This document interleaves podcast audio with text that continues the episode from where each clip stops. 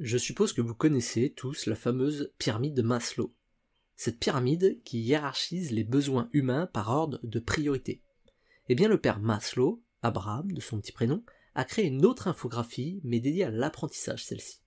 Abraham Maslow a découpé l'apprentissage en quatre étapes. Quatre étapes que l'on pourrait résumer ainsi.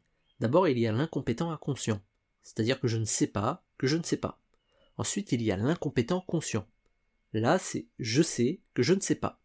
Après ça, il y a le compétent conscient, je sais que je sais. Et enfin, quatrième étape, le compétent inconscient. Je ne sais pas que je sais. Outre la possibilité offerte de crâner un petit peu lors des discussions en parlant d'une autre infographie de Maslow, celle-ci vous permettra de prendre du recul et d'identifier plus facilement différents pièges lorsque vous êtes dans une situation d'apprentissage ou de transmission de l'apprentissage. L'étape 4 par exemple, c'est typiquement le piège de l'expert le compétent inconscient. C'est je ne sais pas que je sais.